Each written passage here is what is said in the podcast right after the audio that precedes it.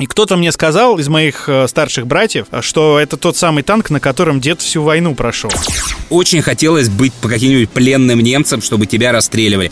Да, а я побежал туда, где вот, собственно, зарыта пиротехника и откуда должно сейчас стрелять. Меня чудом там вот спасли. Руки на столе держи. Вот так. Там глушитель. Я на крючок надавлю, яйца твои на пол упадут. Я не помню уже, какие я там цифры называл. Я помню, что мне назвали цену, и я сразу протрезвел. Как бы, все, я пил с Высоцким в театре на Таганке.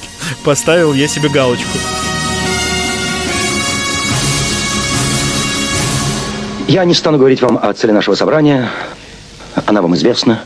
Цель святая. Отовсюду мы слышим стоны. Перестаньте стонать. Мы должны протянуть руку помощи. И мы ее протянем.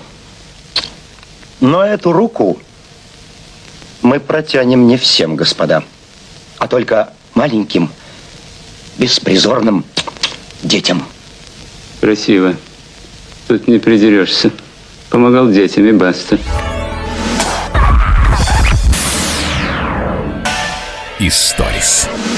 Андрюха, здорово. Да, привет.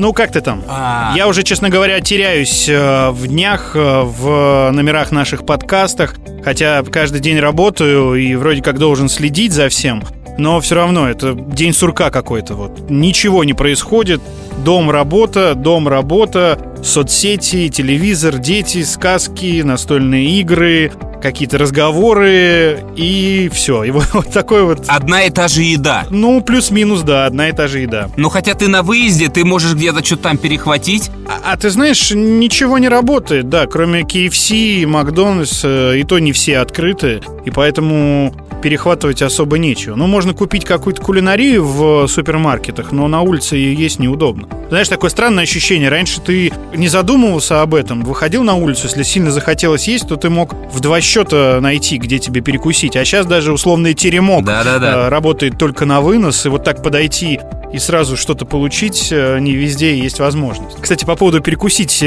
я тут в очередной раз ездил в банк. Перекусить? И э, очень захотелось есть. И я смотрю, там Subway работает. А Я подхожу, там окошко, все как надо, там на расстоянии трех метров э, сидит девушка.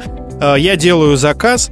И она говорит, а у вас наличных не будет? Я говорю, нет. Она говорит, я, у меня терминал разрядился, я не могу вам его поднести к окну. Вы э, могли бы зайти и приложить телефон к терминалу? Я говорю, да. Она говорит, только осмотритесь, пожалуйста, там нет полиции, вообще людей нет? Я говорю, да вроде нет, осмотрелся. Она говорит, заходите. Я говорю, а что, вас так проверяет? Она говорит, да, представляете, и полиция, и Роспотребнадзор ходят и проверяет. И штрафуют за то, что ты там нарушаешь вот эту социальную Ну, дистанцию. я еще на старте карантина, месяц назад примерно, уезжая на дачу, зашел э, крыльев себе купить в KFC.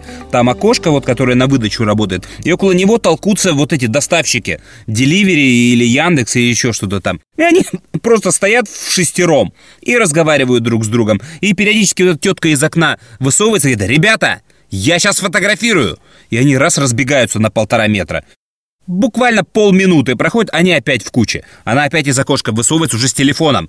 Я сейчас фотографирую и отправлю куда-то. А опять на минуту расходятся, через минуту они опять в куче. И я тогда уже понял, что это все не работает. Да, их, по-моему, даже вот как раз KFC штрафовали, Да? несмотря на то, что они там какие-то, ну, эти наклейки сделали, да, возле этих окошек, но все равно люди толпятся, потому что там есть такие тротуары, где, ну, ты не разойдешься. Я не знаю, как там эту дистанцию держать. А главное, все ждут номер своего заказа. Она же вот как раз высовывается и говорит, заказ номер 66 готов. Ну и так далее. Что у нас прошло без нас? 9 мая. Ну, оно вообще прошло, мне кажется, без всех, ну, глобальных. Я с утра смотрел э, телевизор, новости, репортажи из разных городов, потом обращение президента, потом э, воздушный парад, потом целый день смотрел фильм «Диверсант», э, и вечером а, до салюта я не дожил, по-моему, заснул уже. Ага.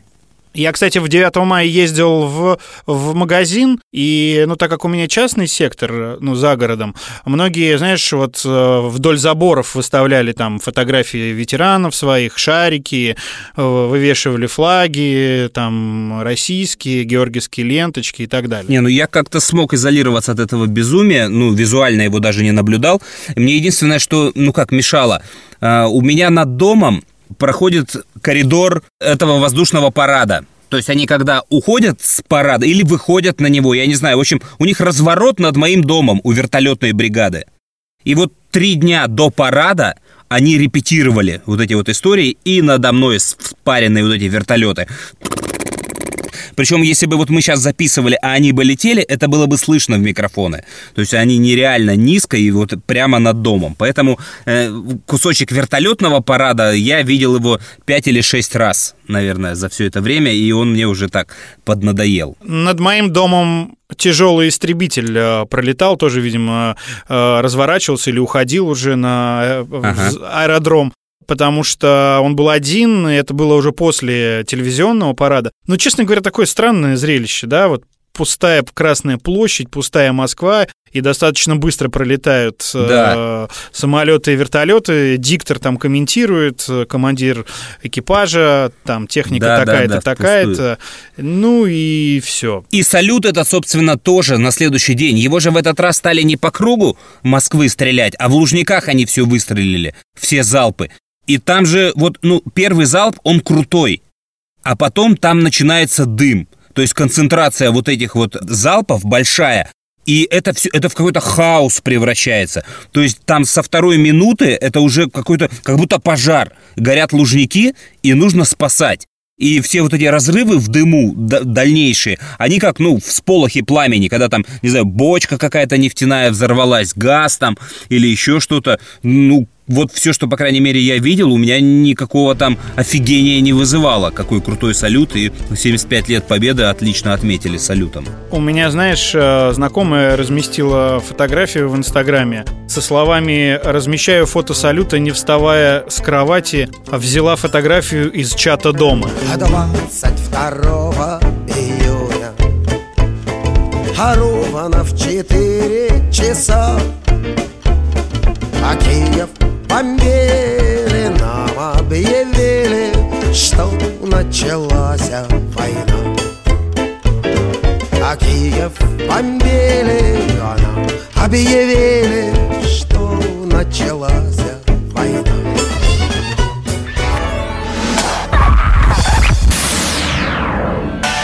Историс. Я поймал себя на мысли, что, да я, в принципе, каждый 9 мая это вспоминаю, свое первое знакомство с э, ветеранами в школе, когда э, про войну что-то пошло не так. То есть мы в школу ходили в Советском Союзе, у нас все это было очень патриотично, э, вектор партии он был ясен, и про войну только прям, о, такой ура, патриотизм. И вот нам однажды в начале 80-х, е- это, по-моему, первая была моя такая встреча с ветеранами, привели двух старичков, а они, ну, поскольку дело в Молдавии, они, видимо, уже жахнули, отметили где-то и пришли немножко под шофе. И, значит, мы сидим э, в актовом зале, и их начинают расспрашивать о войне.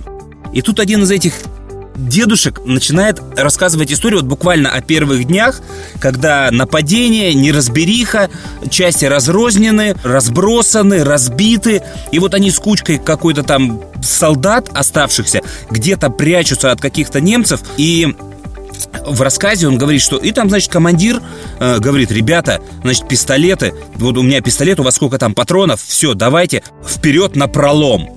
А там понятно, что никакого шанса. Мы только выбегаем из-за дома, нас просто кладут, всех убивают. А он такой, все, вот за Сталина, за Ленина, ребята, погнали. Ну и мы его шлепнули и отсиделись нормально за домом. Тишина наступает в зале. Такая, дедушку быстро начинает уводить. Остается только второй. Этого деда я больше никогда не видел. Я не очень знаю, откуда его привели. Хотя городок такой небольшой был, мы вроде всех знали. Но вот меня прям тогда просто пробило. Это так, подождите, он командира застрелил? Чтобы что? И это очень сильное впечатление у меня было из детства. Я, конечно, до сих пор его помню. И уже тогда стал понимать, что на войне все было как-то вот не так, как нам в фильмах рассказывают. А у нас был э, похожий случай тоже в школе. Несмотря на то, что военный городок, казалось бы, ну, с ветеранами не должно быть э, каких-то сложностей, да? Ну, можно было, если не из городка, то там из области привести все так, такое событие. И как раз вот 8 мая, э, канун Дня Победы, приходит тоже дедушка, э, у него нет никаких знаков отличия, достаточно пожилой, и начинает рассказывать про войну, какие-то вот истории. Все в общем, э, без какой-то конкретики. И заканчивает тем, что он м, водрузил то самое знамя над Рейхстагом. И мы как бы так задумались, э, ну, пропустили это мимо ушей, а, ну, он представлялся там фамилию свою из серии там Иванов.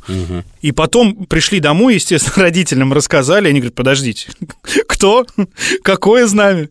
Но уже не стали потом уточнять. Это же главное было вот это чувство патриотизма воспитать в детях. Но сейчас же по вскрытым этим документам, сколько было установлено знамен, да, официальное, неофициальное, первое для хроники, повтор сделали, там кошмар. Ну, кстати, да. Так что вполне возможно у тебя был какой-то реальный, да, действительно чувак, который скрывал и всю жизнь мучился. Вот эта же фотография, которая сейчас бегает по Фейсбуку, которую якобы блокируют. Да-да-да, я тоже слышал что-то про это. Это же постановочная фотка на бис. Причем эти ребята установили флаг, а через несколько дней приехал корреспондент со своим флагом и говорит, ребят, полезли, я фотки сделаю, мы еще раз это установим.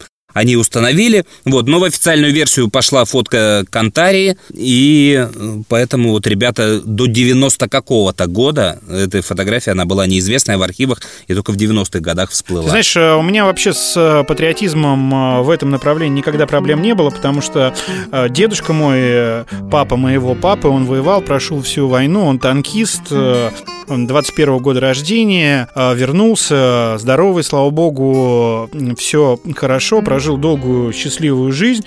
А вот наш сосед, э, ну там через дом в деревне, он э, якобы тоже был ветераном и э, получал даже какую-то дополнительную пенсию, э, мол, получил ранение э, ноги на войне, и потом выяснился, там был скандал, а как бы деревня маленькая, все друг друга знают, что он работал в тылу, и ему на каком-то производстве придавило ногу плитой.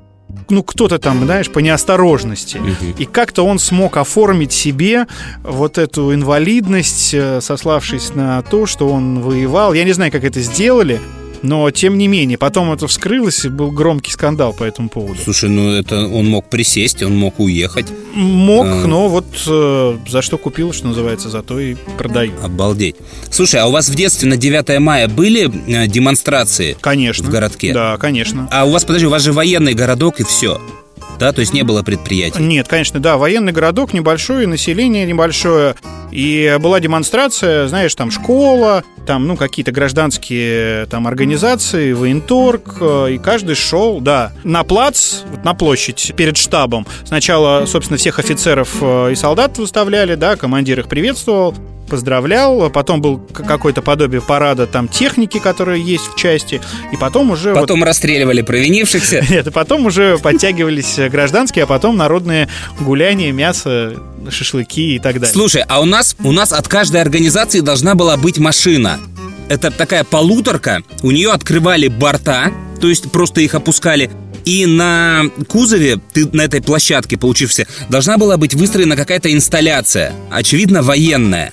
И от школы у нас тоже была такая машина. Туда, конечно, брали только комсомольцев. И если сценка была э, с пионерами-героями, то у тебя был шанс пионером засветиться на этой машине. И это была главная мечта. Главная. Чтобы вот тебя там скрутили, как-нибудь пытали, или ты какого-то немца пытал. Круче этого вариант был только сыграть немца. Очень хотелось быть по каким-нибудь пленным немцам, чтобы тебя расстреливали. Ну, советская форма, она русская, она у всех была, и она набивала оскомину. А тут как бы получить такое официальное разрешение, одеться во фрица, пусть тебя там попытают, и проехать вот на глазах у всего города, это было невероятно круто. Но это была драматическая роль, я так подразумеваю. Ну да, конечно, это, не, не- это никогда не было капустником, это всегда какая-то сцена войны, э, какая-нибудь экранизация Льва Кассиля. И э, второе сильнейшее впечатление от э, этих демонстраций было, это всегда ты идешь на демонстрацию от школы, и у тебя всегда полный карман стеклышек. Знаешь для чего? Для чего? А там же у девочек шарики. Если ты издалека маленькое стеклышко кидаешь, то шар лопается. И вот, э, понимаешь, как я вчера об этом задумался, не было проблемы по дороге от дома до школы набрать битых небольших стеклышек. Их всегда было вдоль дороги полно. То есть ты шел и просто накидывал в карман, и у тебя, когда дошел до школы, реально полный карман был этих стеклышек. Ты сейчас разбитое стеклышко вот как часто на улице видишь? Э, Ну, я, может быть, не обращаю внимания, но не так часто, наверное, да. Что это был за эффект такой? Я вот, вот- вот вообще не понимаю. И учителя еще, когда девчонки начинали жаловаться, учителя всех выстраивали и из кармана вот эти стекла доставали у людей. И это было там, ну я не знаю, там если это все переплавить, там ящик пива, наверное, можно было сделать из всего этого стекла, которое мы приносили. Хотя, казалось бы, раньше можно было бутылки сдавать, и особо ими не разбрасывались. Да, да. Ты сейчас, слушай, э, вспомнил про демонстрацию. Это, правда, было 1 мая. И мой папа, так как он э, был учителем в школе, глава там профсоюзного комитета и пионерская организация, они ставили сценку. Вот это я как сейчас вспомнил. вот 1 мая это было. А, И по этой сценке он играл э, какого-то хулигана, которого арестовывает сотрудник милиции. И я помню, как я ребенком плакал, когда на папу надевали наручники, Ага. и я не понимал, что происходит, и кричал, бился там в истерике, и мама меня успокаивала. Не знаю, какую они сценку там разыгрывали, но вот э, я сейчас это четко вспомнил, прямо вспомнил свои какие-то детские эмоции. О. Но это было не 9 мая точно, это были какие-то первые майские Или праздники. ноябрьский еще он- была, это, революция же. Не, было, было уже так, относительно тепло. А, И он играл, по-моему, какого-то тунеядца, Ага, в наручниках. который не работает и еще что-то. Ну, его, да, арестовали. Ага. А у меня знакомые э, мне очень часто рассказывают истории в подкаст, или мне кажется, что их рассказывают в подкаст. Э, Выходит подкаст, да, кто-то зацепился какими-то историями и рассказывает мне их. И письменно. Я умоляю, слушай, расскажи аудио. И не все хотят. И многие истории, ну, приходится пересказывать. Я вот одну перескажу, она мне очень нравится, про воевавшего деда. Значит, у знакомой дед ушел на фронт.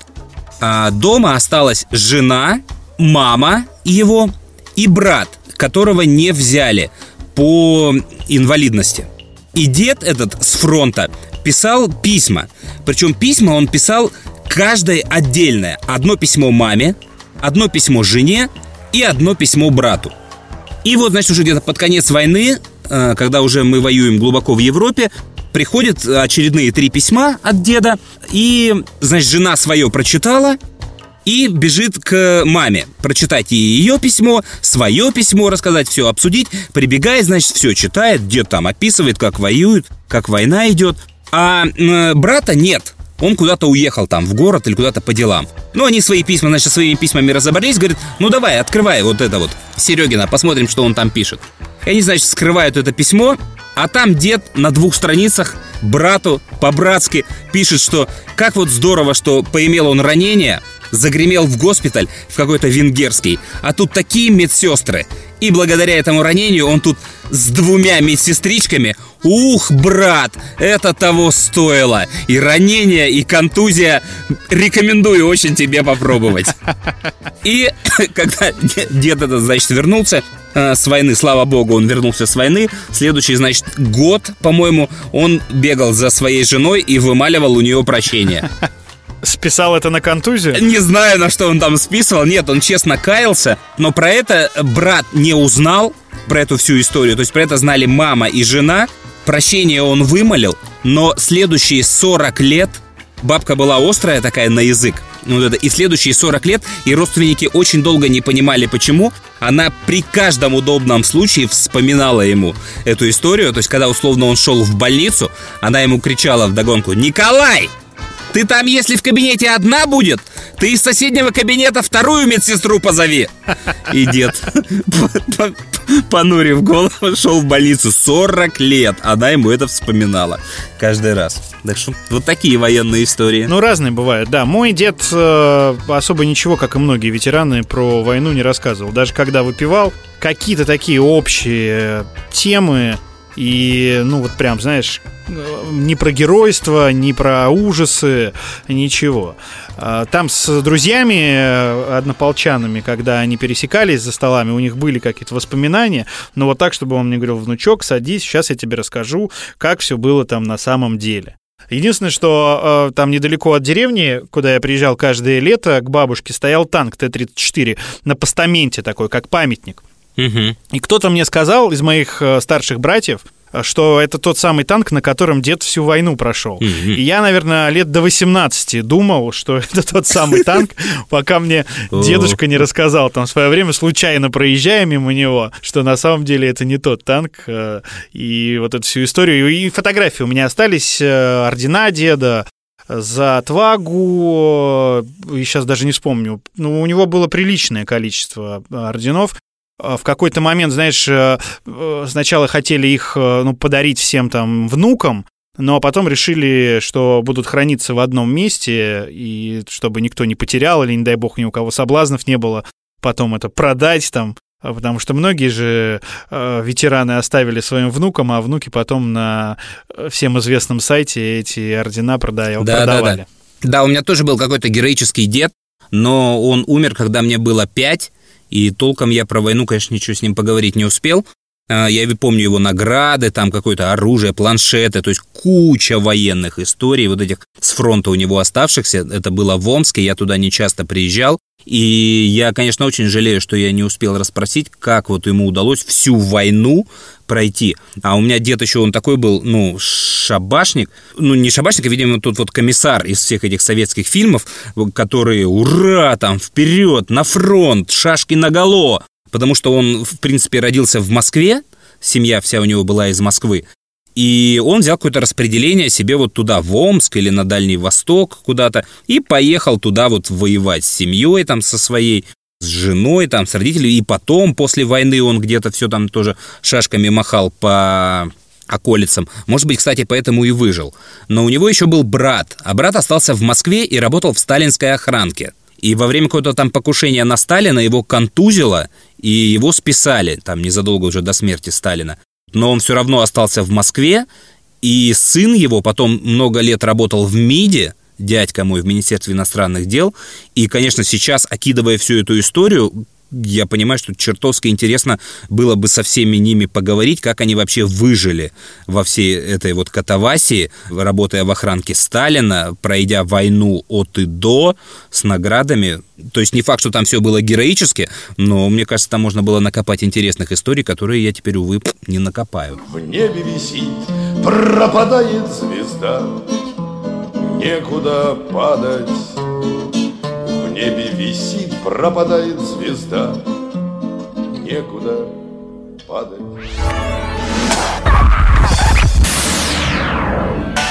Историс. А у меня есть история, она не связана, ну, косвенно связана с э, Великой Отечественной войной, потому что несколько лет назад э, меня мой друг пригласил на реконструкцию подвига панфиловцев. Это, по-моему, проходило в, под Серпуховым. Ну, я имею в виду, сама реконструкция была в месте, которое там разрешили и выделили. Я никогда не был на подобных мероприятиях. Я взял сына, ну, то есть, если 5 лет назад э, было, то ему было, э, ну, 10 лет. И я хотел, чтобы он тоже посмотрел, как это все происходит. Причем мне объяснили, что люди там а, очень серьезные. Они серьезно к этому подходят. И это не просто какое-то костюмированное шоу, да? Они реально изучают историю, они изучают тактику, они очень тщательно следят за обмундированием, да, чтобы все знаки отличия совпадали, чтобы даже там материал, э, из которого сшита форма, был максимально приближен к тому, из которого действительно шили или стараются там перешивать из старых. Не дай бог пуговицы не так пришиты. То есть специалисты, все, кто участвуют, они в этом разбираются и тут же, ну, найдут э, тебя и сделают тебе замечание. И когда я приехал, во-первых, невероятно все было организовано, а там участвовала и техника, и пиротехники огромное количество было. И, соответственно, немцы и наши. И вот этот бой, огромное количество людей собирается ну, смотреть это все со стороны, телевидение и так далее. И сына моего сделали м, сыном полка, его переодели, значит, э, в специальную одежду, и а, так как он был маленький, я говорю, ребят, я боюсь за него, еще испугается, можно я где-нибудь, ну, где-нибудь там, ну, кем угодно, ну, э, посижу, полежу, только возьмите, чтобы ребенок не испугался. И мне тоже выдали одежду, а, я не знаю, может быть, она запасная была или еще, может кто-то не приехал, не знаю. Ну, в общем, мне выдали одежду, я тебе даже потом фотографии покажу, если найду. Так вот, ну, в какой-то момент там по команде все организовано, начинается бой. А, я от этой пиротехники испугался и что-то не туда побежал. На меня кричали все, то есть, знаешь, там все бросили оружие, и, э, а я побежал да, а я побежал туда, где вот, собственно, зарыта пиротехника и откуда должно сейчас стрелять. А там как-то это и вручную, и по времени происходит. Меня чудом там вот спасли, потому что, ну, я мог остаться там и без руки, и без ноги, и без глаза. Это так страшно, это так громко. Я был в школе на стрельбищах, да, и, и чуть-чуть представлял себе, но когда это в таком масштабе, огромное количество людей, все кричат, Ребенок причем не испугался, а я вот чуть там не пострадал. У меня вот сейчас буквально за стенкой вот моего офиса сидит такой же реконструктор. Это брат жены, и он специализировался на войне 812 года. И мы тоже приезжали в Бородино, там они вечно участвовали в этих реконструкциях. И очень аутентичные ребята, все должно быть по-настоящему. И я помню, как пару лет назад к разговору о пиротехнике он мастерил там себе какой-то заряд, очень такой правильный 812 года, и весь порох из заряда ушел ему в глаз. И вот, эту, вот эти пороховинки а он выковыривал из своего лица года три. И каждый раз, когда я на него смотрю, я уверен, вся семья, когда на него смотрит, никто не понимает, как глаз остался, и в глаз не вошло вообще ничего. То есть порох был, слава богу, аккурат по виску, висок, бровь там под глазами, но е- глазное яблоко не задето было вообще никак.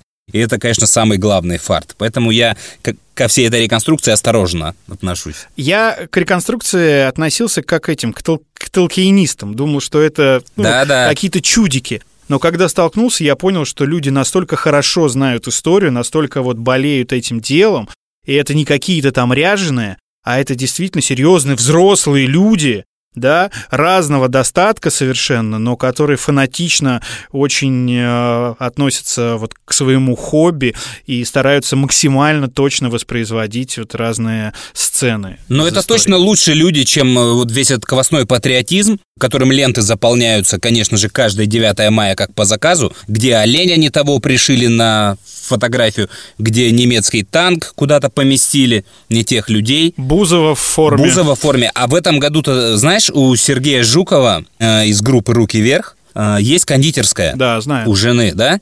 И зачем-то вот в этом году они решили э, сделать пирожные, эклеры, тортики с принтами. 75 лет Победы, 45 пятый год, не забудем. Но это, в принципе, само по себе дико. Вот ты бы хотел сожрать пирожное, на котором принт э, «Гордимся победой». Ну, у меня вообще к этому сложное отношение, как и к надписям «Спасибо деду за победу», если нужно, повторим и так далее. Вот.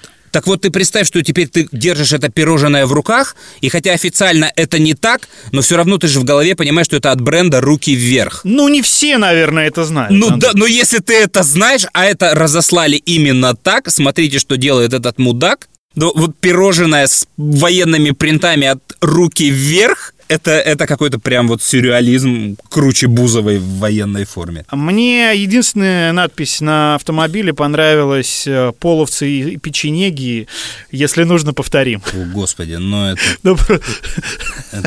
Ну, это было, по крайней мере, забавно и актуально после последних э, событий. Ну, да, но я, конечно, тоже от всех этих историй, и опять же связанных с коронавирусом, понимаю, что, ну, насколько война была страшная штука, насколько ее выиграл, конечно же, народ, а не всякие усатые там твари. И э, сейчас, вот я тебе много раз говорил и в личке, и в подкастах, что у нас сейчас э, величайшая возможность понять историю, как сто лет назад все это проходило.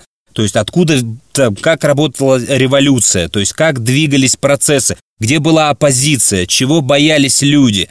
И в том числе сейчас понятно, вот как все это было во время войны, как она выигрывалась. Потому что у меня в ленте в разгар коронавируса очень много было сообщений. Люди хотели устроиться волонтерами в больнице пойти и работать. Они реально искали возможность помочь там. Кто-то вспоминал свое образование медицинское, кто-то вообще без образования просто хотел помочь, чем может.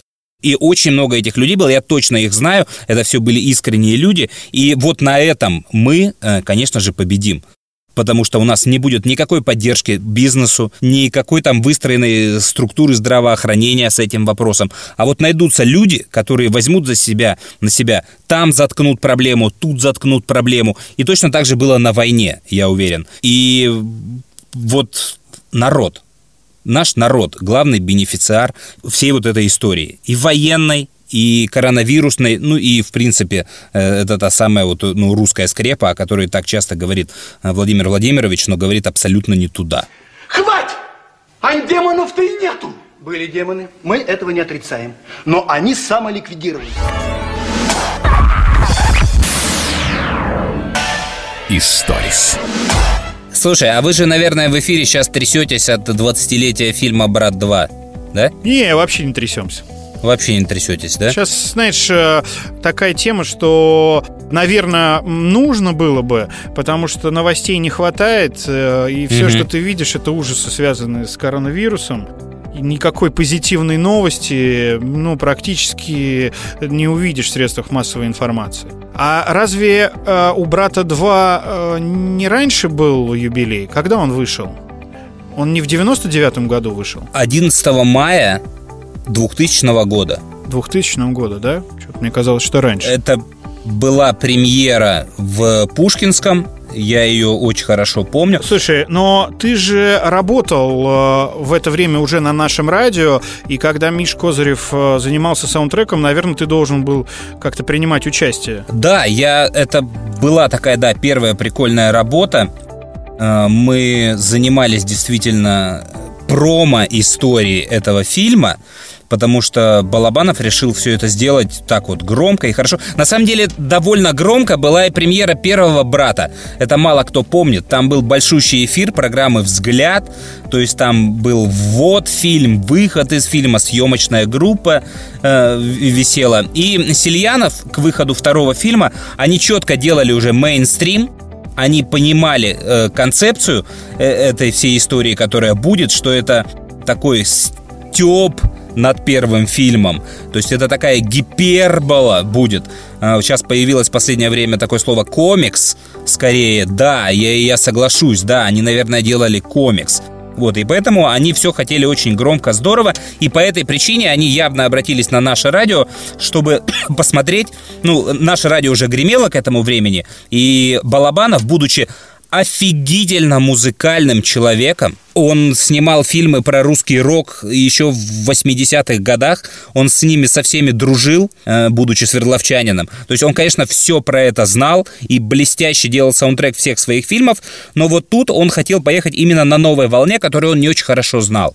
И Миша про это не любит говорить, конечно, Козырев. И, может быть, это совсем не так. Но по моим ощущениям, вся Мишина работа над саундтреком заключалась в том, что он просто сгрузил коробку всех групп самых эфирных в данный момент на нашем радио в посылку и отправил ее Балабанову. И дальше уже Балабанов за что-то зацепился, выбрал все треки, может быть, спросил Мишу э, про потенциал той или иной группы, и Миша ему что-то посоветовал. Но э, я уверен, что Алексей Балабанов сам сделал весь этот саундтрек, и все его последующие фильмы это доказывают. Он офигительно это все делал. Хочешь на одной группе, хочешь на сборнике из разных групп, хочешь это аукцион, хочешь это дидюля. Это всегда было блестяще. Слушай, многие группы, которые звучат в саундтреке к «Брату 2», стали известными а, благодаря этому фильму. Я, например, про Би-2 узнал, а, собственно, из фильма «Брат 2».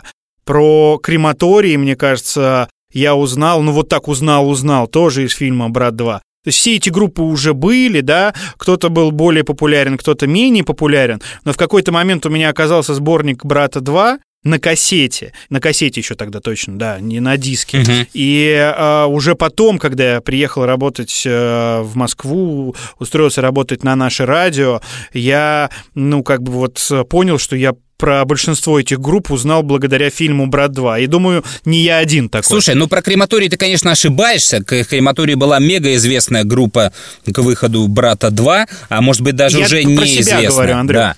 А Би-2, да, конечно, Би-2 очень удачно начались. Би-2шникам очень повезло со всей этой историей. Хорошо, что их вложили. Там же снимали группу ДДТ. И должна была быть ДДТ. И там даже в кадрах афиши есть. Но там не срослось в последний момент, и группу нужно было менять. Ее заменили на Би-2. И они потом очень долго рассказывали, что они ездили в Чикаго, там снимались, хотя никуда они на самом деле не ездили. Там подсняли этот концерт, все это было снято в клубах вот здесь вот. И подклеили в нужных местах афиши. И с них, да, им это сказочно фартануло. К этому времени Би-2 года два мотались по радиостанциям с этим своим несчастным альбомом. Они сменили кучу продюсеров и уже был готов к релизу этот альбом с, с другим названием. По-другому были расположены треки, и Вася Шугалей занимался тогда ими, и все равно ничего не получалось. И вот то, что Балабанов взял к себе в саундтрек э, эту историю, то, что это все выходило при поддержке э, Real Records и нашего радио, это, конечно, сыграло офигенную роль в жизни Би-2. И в трейлере, конечно, это очень да, круто звучит. И, а, а вот чем я занимался-то как раз, я лепил все вот эти ролики, радиоролики, «Брата 2». И мы просто с Мишей бесконечное какое-то количество этих роликов сделали согласование с Балабановым. И, и единственное, что мы четко понимали в первом сценарии, что запил будет вот этот вот из полковнику никто не пишет. А у тебя что-нибудь сохранилось из этих роликов? Да, вот ролик. Кинокомпания СТВ и наше радио представляют. Всем патрульным машинам. Задержать белого мужчину 20-25 лет. Русский. По-английски не говорит. Большие города. Его разыскивает мафия и органы правопорядка в России и США. Последний раз его видели на трассе Петербург-Москва. Я же говорю, я доктор, турист. Я гулял, понимаете, я в Америке первый раз. О нем ничего не было слышно, но он вернулся. За ним охотятся в Москве, но его следы уходят в Чикаго. Привет, я за тобой. Русские на войне своих не бросают. Че, на какой войне? По голове стукнули. Сергей Бодров. Бен, это Данила. I need help. Сергей Маковецкий. Значит, они киллером наняли. Ушлите мою охрану. И Виктор Сухоруков. Свободу Анджели Дэвис!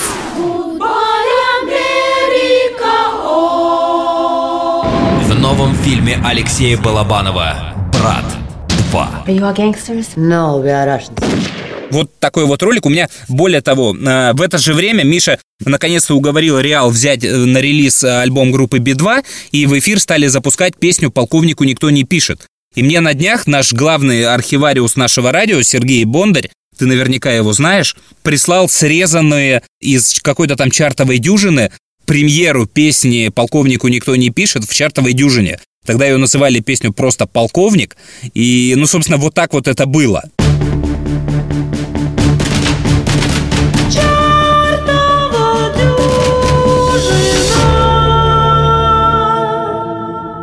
Первый дебют в хит-параде настоящей музыки. Песня, которая сегодня стартует в чартовой дюжине на 12 месте, родилась на австралийском континенте. Ехали в пустой электричке. А в Мельбурне нет метро, есть электрички, которые ходят поверху. И это была ночь уже. Мы выехали из э, зоны, где деревьями был закрыт город. Выехали, и открылась эта панорама ночного города Мельбурна. Много высоток, и какое-то такое было сложное ощущение и холода, и в то же время такого ощущения одиночества. Вот, и получилась вот песня «Полковнику никто не пишет». Так что это мельбурнская песня. Австралийская песня белорусской группы не без влияния Габриэля Гарсия Маркеса. Нормальный коктейль? Угощайтесь. Би-2. Полковник. Взлом чарта. 12 место. Большие города. То есть смотри, вот в этот момент времени группа Би-2 уже два года бегает по радиостанциям. Уже отыграны в эфирах ее песни «Варвара», «Никто не придет», «Счастье» и альбома нет еще. И вот Балабанов выбирает песню «Полковник», ее ставят первой в альбоме, альбом, называвшийся до этого «И корабль плывет» меняет название, и Миша тогда еще не очень верит, что это хит, и мы начинаем его раскручивать. Сейчас в это довольно сложно поверить. Итак, знакомьтесь, новичок хит-парада, дебютировавший на 12-й строчке чартовой дюжины, белорусско-австралийский проект Би-2 «Полковник». Песня вошла в звуковую дорожку к фильму «Брат 2», но подробнее я постараюсь рассказать вам об этом в следующий раз, конечно, если песня удержится в чарте. Чартовая дюжина. Слушай, а скажи мне, пожалуйста, в фильме «Брат 2» э, звучит фрагмент прямого эфира нашего радио, где голос э, Макса Любимого. Макса Любимого, да. А ты помнишь, э, как выбирали ведущего и почему именно он? Потому что у него такой же был очень своеобразный голос, своеобразная манера даже, вот так скажем. Нет, это просто подписали несколько кусочков эфиров, несколько людей, по-моему, всех. Кто там был, и тоже просто отправили, чтобы они там расставили. Почему Балабанов взял этот кусок, чем ему это понравилось, не знаю. Вот и все. То есть ни, никакого там суперкастинга и каких-то там проб и ошибок не было. Самое, знаешь, что было э, неприятное? Э, нам э, Балабанов или Сильянов, они нам дали аудиокопию фильма, чтобы мы из него нарезали цитаты для рекламных роликов. То есть фильм «Брат 2» я впервые в жизни послушал. И это вообще какой-то сюрреализм был. Знаешь? То есть ты, ты прослушал весь фильм, чтобы дергать цитаты, и не очень понимаешь картинку. То есть ты худо-бедно знаешь брата, знаешь второго брата, а дальше ты можешь только себе представить. И мы пилили вот эти ролики, вытаскивали цитаты, а их было много. Ч- э, минутный ролик, 30-секундный, 45. А потом мы занимались, вот чем мы действительно занимались, это составлением саундтрека. То есть у Миши в кабинете лежали такие листочки. На одних листочках были названия групп, на вторых листочках, ряде листочков были песни, потому что там у многих групп было по несколько песен. И на третьих листочках были цитаты из фильмов написаны, из фильма какие-то. И вот мы на протяжении месяца, эти листочки были прикреплены в разных порядках, и мы все время их переставляли местами. Как лучше? Лучше вот так, лучше нет. Лучше... Потому что фильм должен был выйти, саундтрек должен был выйти одновременно с фильмом. И он должен был быть готов к этому времени. И мы только угадать могли, какие цитаты станут э, крылатыми, а какие не станут крылатыми. И именно поэтому на этом диске, который вышел, есть мое имя как составителя этого саундтрека. А, я даже... Мое и Наташки Демкина. Я даже не знал об этом. Да, да я ты что? просто помню, что как раз я слушал саундтрек э, с фразами. Да. Ну и серия «У меня вообще-то дедушка на, на войне погиб». Бывает. Да, да, да, да. И тогда первое, что было понятно, что на нем точно не будет «Вы мне еще за Севастополь ответите» этой фразы. Банд Бандеровец, то есть вот этого блока точно не должно было быть, его Миша сразу в корзину выбросил. Ну, в принципе, мы были с этим согласны. И потом, когда саундтрек уже вышел, там же посыпались тут же всякие продолжения, официальные, неофициальные версии. И, конечно же, на Украине тут же э, вышло, или не на Украине, или кто-то туда вбросил, куда были собраны все националистические фразы из этого фильма. Там уже были какие-то другие песни. У Миши хобби даже было не хобби, а невольное такое хобби. То есть просто люди присылали э, пиратские издания саундтреков «Брата 2», и я видел дисков 30. То есть у нас была такая отдельная коробка, куда мы все это складывали. И мне кажется, туда уже весь фильм по цитатам вырезали, расставив его между песнями, какие угодно. Ладно, живи, гад. Сына благодари. Жалко такого парня без отца оставлять. Слушай, а что такое по-английски «how are you»? Как поживаешь ли, как дела? А им что, всем интересно, как у меня дела? Не, не интересно. А что ты спрашиваешь? Просто так. Здесь вообще все просто так, кроме денег. У тебя много денег. И чего? Я вот думаю, что сила в правде. У кого правда, тот и сильней. Давай быстро, чего тебе? Я за тобой. Русские на войне своих не бросают. Че это? Че, на какой войне? По голове стукнули. Погоди, а? Это когда на пароходе поплывешь. С вас 66 рублей.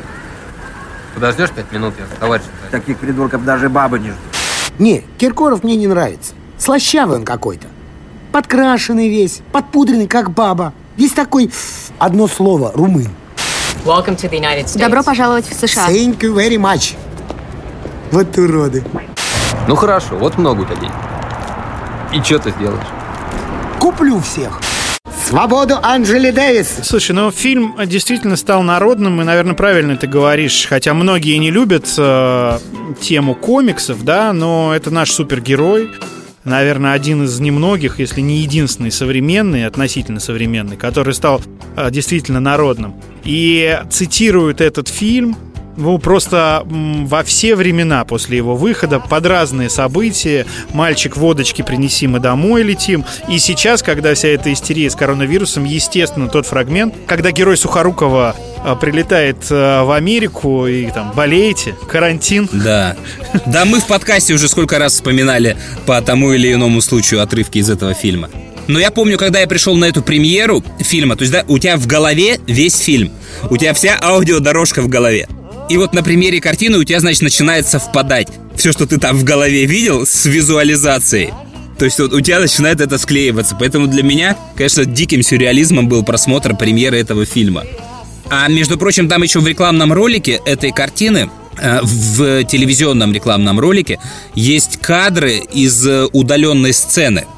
Там есть кадры, как брат э, Сухоруков едет в Москву в поезде. Там была сцена в поезде. И вот она в итоге в фильм не вошла. А в трейлере кусочек этой сцены есть, где он там то ли в вагоне-ресторане, то ли в купе сидит. Поэтому, если кто-то найдет, может пересмотреть. А может, я ссылку внизу дам, если найду. Это вот прикольно. А есть вообще полная версия Нет. вот, э, с вырезанными Нет, фрагментами? нет, ни- никакой полной версии фильма не существует, и удаленных сцен, их вообще за- их нету засвеченных. Как-то вот, ну, Балабанов умел это делать. А презентацию я помню, да, после, значит, презентации, э, после премьеры этого фильма все пошли в клуб «Бункер», то есть премьера была в Пушкинском, а автопати была в клубе «Бункер». Ты застал его, нет? Не Б2, Ну, не Б2. не Б2, бункер, да, застал, застал. Маленький такой, небольшой Да, совсем. в подвальчике, который сразу рядом с этой Пушкинской площадью, он был в подвальчике, все туда пришли, там, ну, вся съемочная группа, э, радио, э, исполнители ролей там главных, ну и там просто была такая грандиозная попойка, которая закончилась в какое-то время, и я помню, мы остались, а за столиком сидели я, Костя Мурзенко, который фашист, его друг, э, Балабанов Алексей Октябринович, бедвашники, и должны были приехать Земфира и Маша Макарова позже. Они приехали, в какой-то момент перестали наливать бесплатный алкоголь, то есть автопатия уже закончилась. И я уже такой синенький подумал, что давай-ка я сейчас пойду всех угощу, кто сидит здесь за столом. Ничего А у меня себе. тогда немного опыта было, да, по ценам. И денег тоже, кстати. Да, да, да, да. И я помню, я подлетаю, значит, к барной стойке, говорю, мне там 8 чего-то там по 100 я не помню уже, какие я там цифры называл. Я помню, что мне назвали цену, и я сразу протрезвел. Я сказал так, так, ну не 8, а 6. Мне дали 6. Дайте... И заплатит вот он. Нет, дайте два стаканчика. Мне какие-то два стаканчика. Я что-то потом там переразлил, расхимичил, чтобы хватило всем. Вот, и все это принес в руках. А все просто, знаешь, так жахнули. Ну, как оба стакан, ну, какая разница? Ну, появилась водка, да, все, выпили, выпили. И, значит, дальше продолжаем разговор. А я не выпил, потому что на меня порции уже не было. Вот. И э, я помню точно, что я разговаривал с каким-то человеком. Э, мы обсуждали почему-то Ренату Литвинову, зацепились за нее. И я что-то стал говорить, хотя она в тот момент еще не дружила с Земфирой, она никакого отношения и к фильму к этому не имела. И я что-то там про нее кривое такое сказал, и мне этот человек говорит, э, давай поосторожнее, это все-таки моя жена. И, и хоть и в прошлом. Я говорю, да ладно, ты гонишь. И человек достал паспорт и показал мне в паспорте штамп, что вот он муж Ренаты Литвиновой. Какой насыщенный вечерок был у вас. Да, я понял, что э, надо бы как-то это э, язык держать за зубами почаще в этих тусовках. Тут возможно все. Позже действительно приехала абсолютно стеклянная Маша Макарова. Я не знаю, под чем она была, но таких стеклянных глаз я не видел даже в фантастических фильмах, украшенных линзами. И у нее глаз можно было взять вот так вот рукой, вытащить, посмотреть на него, так сделать ему такой щелбан, и он бы звенел, как хрусталь, и вставить его обратно. Земфира приехала, ну, наверное, примерно, примерно такая же, но она была в капюшоне, и там не особо можно было что-то разглядеть, она всегда такая скрытная была. И потом, через некоторое время, значит, я пошел домой, а я жил недалеко тогда, на Малой Никитской, и я шел вот по Тверскому бульвару, и мне было очень плохо. И вот как я дошел до дома, я уже не очень хорошо помню. Андрюх, скажи, а кто из исполнителей вот, главных ролей писал диалоги? У меня откуда-то, не знаю, может быть, это не проверенная информация, или я что-то путаю, но вот то ли фашист, то ли вот а, как раз один... Да, Костя Мурзенко. А, да, он вот эти вот... Костя Мурзенко, фашист. Он и вот этот его друг, который муж Ренаты Литвиновой в прошлом. Либо это какой-то фейк, я не помню имени, я проверя... пытался проверить эту информацию, фоток не нашел, у меня не сошелся образ. Но вот он был точно с Костей Мурзенко, вот они вдвоем были, они писали эти диалоги, а, они крутые чуваки были, да. Да. и вот как раз вот все эти крылатые фразы, ну, большинство из них э, им приписывали. Слушай, я, я не дам тебе разблюдовку точно, кто какие фразы писал, Потому что, опять же, там по фильмам Балабанова он, он довольно э, хорошо и сам эти фразы находил, и сюжеты. Но да, Костя Мурзенко, точно знаю, много написал для этого фильма. Немец? Русский. Вообще-то у меня это, дед на войне погиб. Бывает. И теперь отечественный производитель. Ручной пулемет Дегтярева. Считаю в масле. 4 ППШ. Машина тяжелая, но надежная, убойная. Тульский Токарев, он же ТТ, сегодня один. Извини, очень быстро разбираюсь. Но вот есть наган, но совсем ненадежный. Время. Стащил ударный механизм. Винтовки Мосина, я думаю, вас не заинтересует. Слушай, откуда все это? Эхо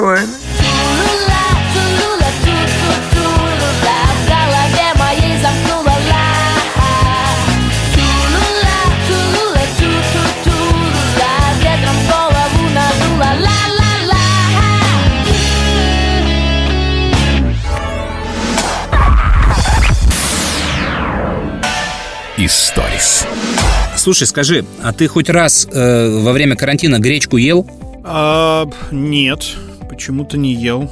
Я вообще спокойно к гречке, но а, как-то у меня не сложилось. Хотя я вот в детстве очень любил гречку с молоком. Ага. И с сахаром, а, причем с холодным молоком. Вот я не любил теплое молоко, а вот холодное молоко я любил с гречкой.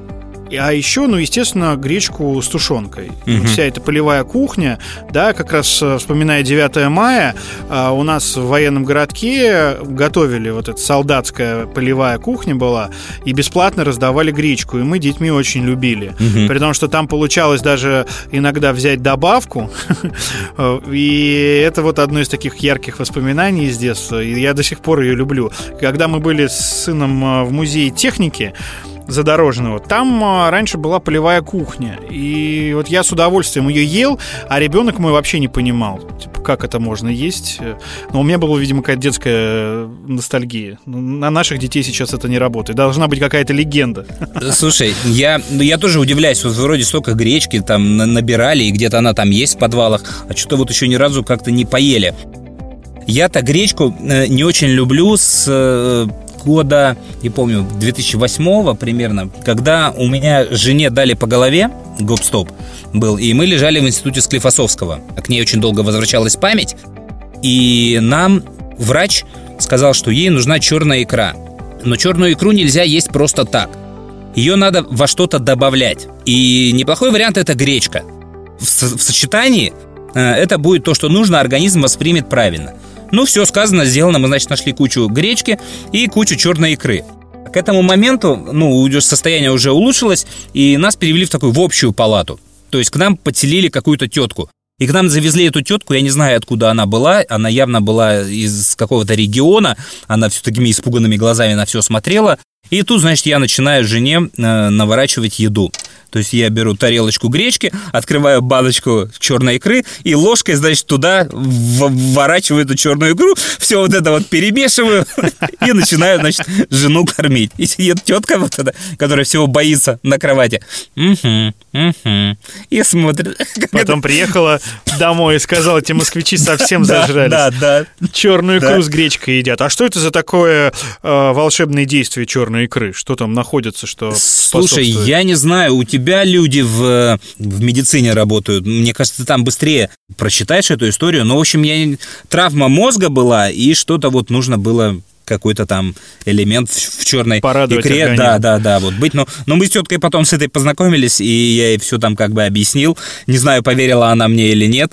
Вот, но вот с тех пор у меня при слове гречка почему-то только вот эти вот воспоминания. Слушай, а у меня другое воспоминание при слове гречка, но помимо вот э, этого детского вкусного блюда гречка с молоком, мы еще делали трубочки и поливались гречкой, потому что она очень больно била вот в шею, особенно Конечно. если ты на уроках там сидишь, да, и у тебя там хорошая трубка. Мы делали что? Летом, когда позволяло, мы, я забыл, как это растение, не борщевик, но какое-то растение, э, с таким полым стеблем. Э, Мы делали из него трубки, это было летом, и стрелялись там э, разным зерном. А зимой, ну и во- в, в другое время, мы из обычной шариковой пластиковой ручки Мгм. просто отрезали вот это узкое горлышко и плевались на уроках э, именно Ну, бум- гречкой или бумажками, знаешь, такими, которые ты разжевываешь, но гречкой было больнее. Просто насыпал дома в карман себе гречки и шел в школу, там плевался. Я не знаю почему, я сейчас вспомнил э, почему-то походы в э, кинотеатр. У меня в начале 80-х был очень ураганный кинотеатр. Это до видео. Вот мы с тобой видео вспоминали, а это еще когда классическое кино. То есть, когда шли в кинотеатре фильмы «Танцор диска», ну, не знаю, застал ты эти фильмы или нет, «Легенда о динозавре». Нет, я э, впервые сходил в кинотеатр, ну, может быть, я ходил и раньше, потому что там показывали только индийские фильмы, ну, мне казалось. Ага. А, Но вот тот фильм, который я четко помню, я помню афишу, не знаю уж почему, он назывался, если мне не изменяет память, Хонгильдон. Конечно, парень со свирелью. Я не знаю, парень со свирелью или нет. Да. Интересно его сейчас посмотреть. Но я помню точно Хонгильдон, там были драки, и поэтому мы все пошли, и мне это запомнилось. Вот мой первый сознательный поход в кинотеатр. Там были, у него еще были свинцовые накладки такие на ноги, э, чтобы он мог перепрыгивать через деревья, и когда он потом эти, через много лет тренировок эти свинцовые штуки снял, он мог перепрыгивать реально через там четырехэтажный дом. И мы, конечно, тут же себе сделали все эти накладки свинцовые на ноги, на руки и стали во дворах это отрабатывать. Но это уже была такая эра почти видеофильмов. А вот э, фильм, например, «Легенда о динозавре» это был, наверное, первый фильм ужасов который я увидел в кино. Ну, представляешь, там, там динозавр живет в озере. Поэтому я вот у Гришковца очень люблю эту миниатюру про этот фильм, вот эту. Вот помните, лет 20 тому назад, я это помню, с большой помпой показывали, и причем перед этим предупреждали в разных программах, передачах, что впервые в нашей стране будет показан на широком экране настоящий фильм ужасов. Этот фильм назывался «Легенда о динозавре», японский фильм. И потом он вышел на экраны, и, конечно, было ну, что-то совершенно нереальное возле кинотеатров, толпы, билеты было просто не достать. Я каждый день ходил, пытался купить билеты, и в очередной раз понимал, что, увы, но не уходил сразу домой, а оббегал кинотеатр с другой стороны и стоял возле тех дверей, э, откуда потом выходят зрители, которые уже посмотрели фильм. Я прислушивался к тому, что там происходит, там. Я слышал какие-то звуки, какую-то музыку, какой-то шум. Я думаю, вот, вот, наверное, это и есть динозавр. Вот так вот он, шумит. И я боялся этого динозавра, но, но я также понимал, что мне предстоит его увидеть. Когда-нибудь же я куплю билеты, в конце концов. А потом двери распахивались, оттуда выходили люди. И я заглядывал, заглядывал им в глаза и пытался увидеть, что же они там такое почувствовали, что же они видели. А они шли мимо меня, несли свое знание. И я даже не мог подойти к ним и спросить, ну как вам было страшно или как там вам было весело, как это вообще? Я их слишком сильно уважал, потому что они уже пережили, они уже это видели, и они двигались мимо меня со своим знанием, как герои, как герои каких-то видеоклипов, медленно и гордо. И я думал, вот так вот, вот так и мне предстоит увидеть это и жить дальше. И вот, э, возвращаясь к походу в кино, то есть м, у нас это был такой культ прям. Потому что, конечно же, ты идешь на фильм, и ты берешь с собой вот то, что ты говоришь, гречку, плевательную трубку, пластилин, бумагу, что угодно. Это же не только в школе можно делать. И дальше с заднего ряда ты начинаешь расстреливать всех, кто сидит в этом зале. Это как бы надоедает довольно быстро. У тебя для развлечения еще есть семечки. А поскольку, ну, городок маленький, зал, ты, в принципе, знаешь, кто сидит. Тебе главное посмотреть правильно, кто перед тобой сидит. Обычно перед тобой сидят какие-то салаги. И э, ты начинаешь есть эти семечки, а шелуху стряхивать куда? В капюшон впереди сидящему человеку. Ну, если это осень, там какая-то зима, ну, в принципе, большой отрезок времени люди ходили туда в капюшонах, вот. И главное в конце фильма не забыть то есть, когда все встают, этот капюшон на человека надеть. То есть, ну, знаешь, включает свет, да, и хова, переворачиваешь, давай, салага. И там человек начинает из себя шелуху. Вытряхивать. А и когда про эти, э, ну, люди узнают, ну, что есть какие-то вот приколы в кинотеатрах, э, всегда находятся какие-то безбашенные люди, которые э, гипертрофируют всю вот эту вот историю, и если вот ты кидался какими-то там бумажками, там, гречкой плевался, да, то друзья, которые пошли дальше, люди, это люди стали просто приносить яйца в кинотеатр, и вот если идет там премьера фильма «Человек с бульвара Капуцина», когда полный зал, когда невозможно промахнуться, да, с заднего ряда начинают кидать в середину яйца. Причем так навесиком, да? Да кто-то... Нет. Вот видишь, ты не ценитель. Навесиком ты рискуешь, что оно пролетит мимо. А если ты его кидаешь как блинчик, то, понимаешь, оно разбивается об бошку первого человека и веером разлетается еще на человек 15 сидящих впереди. Мы кидали яйца с балкона. Да. В кинотеатре мы не кидали яйца. Причем ты думал, что ты самый умный, и тебя не видно, и ты как бы сидел, спрятавшись, э, собственно, э, за балконом, и кидал их вот навесом э, по прохожим, даже не видя, куда ты кидаешь, идет там человек или нет, ты не всегда попадал, в основном яйца там падали перед ним или после него, но все, естественно, обращали внимание, откуда летит яйцо, а так как военный городок маленький, все друг друга знают, дома четырехэтажные, то частенько прилеталось им. Я тоже с друзьями только недавно вспоминал, говорю, вот, а вот помните, как мы там у меня с балкона кидали, да, прятались и думали, что нас никто не знает. А теперь давайте посмотрим внимательно на жителей нашего вот этого девятиэтажного подъезда. И там, значит, получается, значит, я живу на восьмом, а подо мной живет отличница, потом какая-то девочка, потом две семьи, у которых вообще нет детей. Э, то есть, да, да, нет, то есть ты вот просто, понимаешь, там даже не надо ничего знать. Ты просто какой номер подъезда, и сразу понятно, кто кинул. Вот сразу, да, а мы были такие уверены, что ну если мы кинули и нормально спрятались, то вообще никто не догадается, из какого это окна полетела штука. Люби меня, люби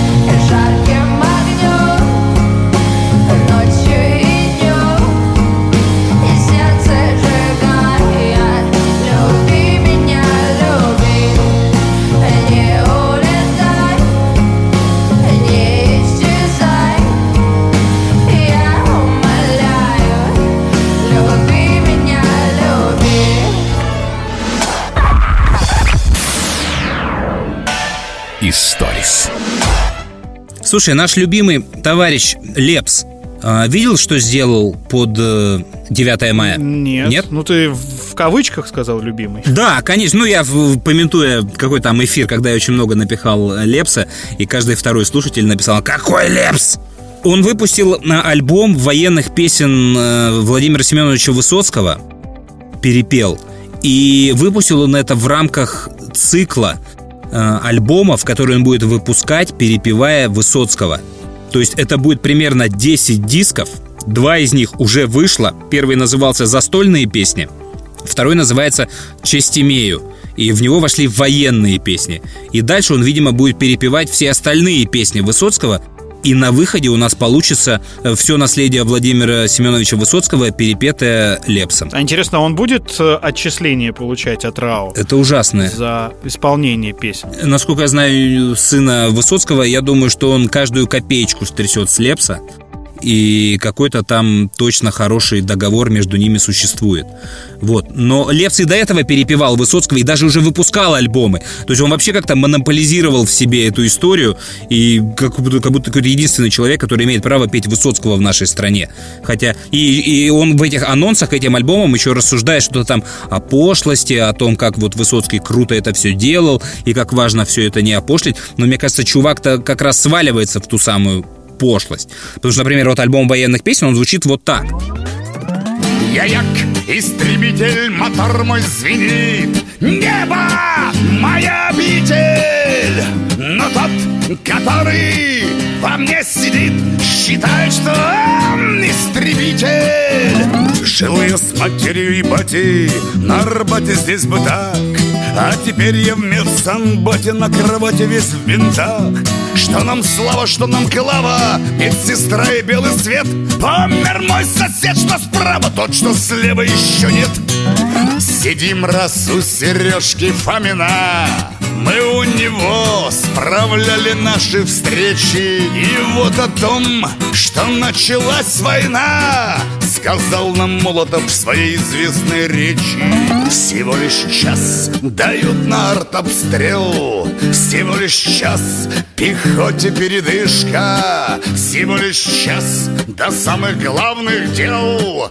Кому до ордена, а большинству до вышки Я бы звезду эту сыну отдал. Просто на память В небе висит, пропадает звезда Некуда падать В небе висит, пропадает звезда Некуда падать Слушай, по поводу э, Никиты Высоцкого у меня есть история. У нас был проект э, «Высоцкий фест» у нашего радио, у Никиты Высоцкого, ну, совместный, у Министерства культуры.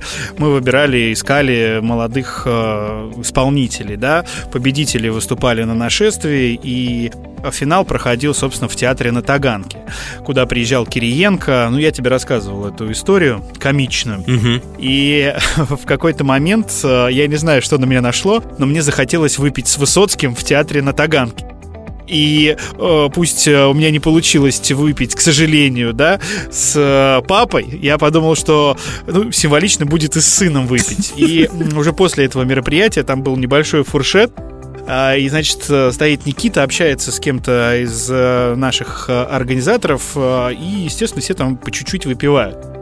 И я подошел с водкой э, к, к их столу, э, ну, просто, знаешь, э, даже не представляясь, хотя я вел это мероприятие, наверное, он меня видел. И просто в какой-то момент все начали чокаться, я тоже чокнулся, выпил, закусил и ушел. Как бы, все, я пил с Высоцким в театре на Таганке. Поставил я себе галочку. Бухал я с Высоцким. Новая волна рассказов. Ну, в- Да. в общем, Могу с кем-нибудь поспорить, знаешь. Да я с Высоцким в театре на Таганке бухал. Ну, в общем, э, Высоцкий круто, а Лепс э, отстой и с ужасом я жду выхода всей вот этой вот дальнейшей истории. Ладно, Андрюх, давай на сегодня закругляться. Хочется всем пожелать здоровья, сил, терпения. Подписывайтесь э, на наши подкасты в любом э, удобном для вас ресурсе. Давайте обратную связь, комментируйте, что понравилось, что не понравилось, чтобы мы делали работу над ошибками, ну и вообще понимали, нас слушает кто-то или нет. Да, все, давай, пока и удачи тебе с кредитами, с бизнесом, и надеюсь, мы уже скоро встретимся лицом к лицу у двух микрофонов в одной студии. Пока. Пока. Анекдот. Сидит маленькая девочка в песочнице и смартфоном песок в ведро насыпает. Почему все не так? Вроде все как всегда. То же небо опять голубое, Тот же лес, тот же воздух и та же вода, Только он не вернулся из боя. Тот же лес, тот же воздух и та же вода, Только он не вернулся из боя. Мне теперь не понять, кто же прав был из нас В наших спорах без сна и покоя Мне не стало хватать его. Только сейчас, когда он не вернулся из боя Мне не стало хватать его. Только сейчас, когда он не вернулся из боя. Он молчал не в попад и не в такт подпевал. Он всегда говорил про другое. Он мне спать не давал Он с восходом вставал А вчера не вернулся из боя. Он мне спать не давал Он с восходом вставал А вчера не вернулся из боя. То, что пусто теперь не про то разговор. Вдруг заметил я, нас было двое. Для меня будто ветром задуло костер Когда он не вернулся из боя. Для меня будто ветром задуло костер Когда он не вернулся из боя. Нынче вырвалась, словно из плена весна. По ошибке окликнул его я. Друг, оставь покурить! А в ответ тишина. Он вчера не вернулся из боя Друг, оставь покурить А в ответ тишина Он вчера не вернулся из боя.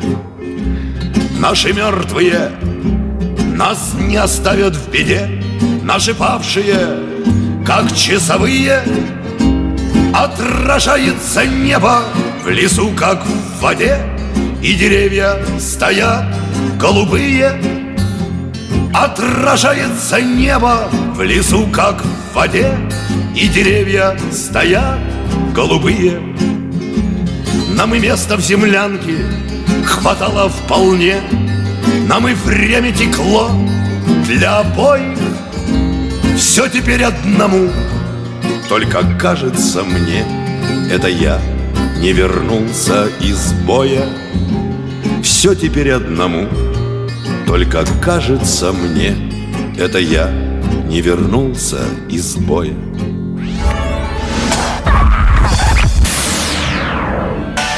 Историс.